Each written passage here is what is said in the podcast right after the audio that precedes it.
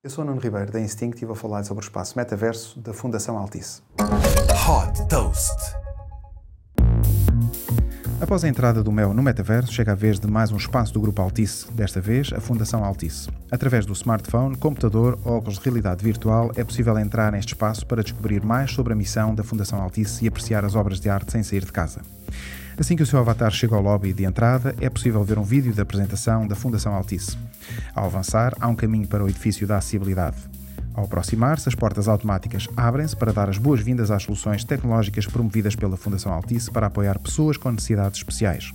Por aqui é possível descobrir soluções de ensino à distância, linguagem gestual e uma aplicação que permite a pessoas com mobilidade reduzida comunicarem de forma mais fácil.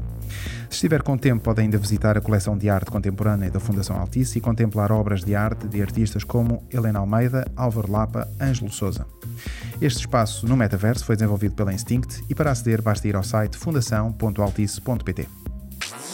Super Toast by Instinct.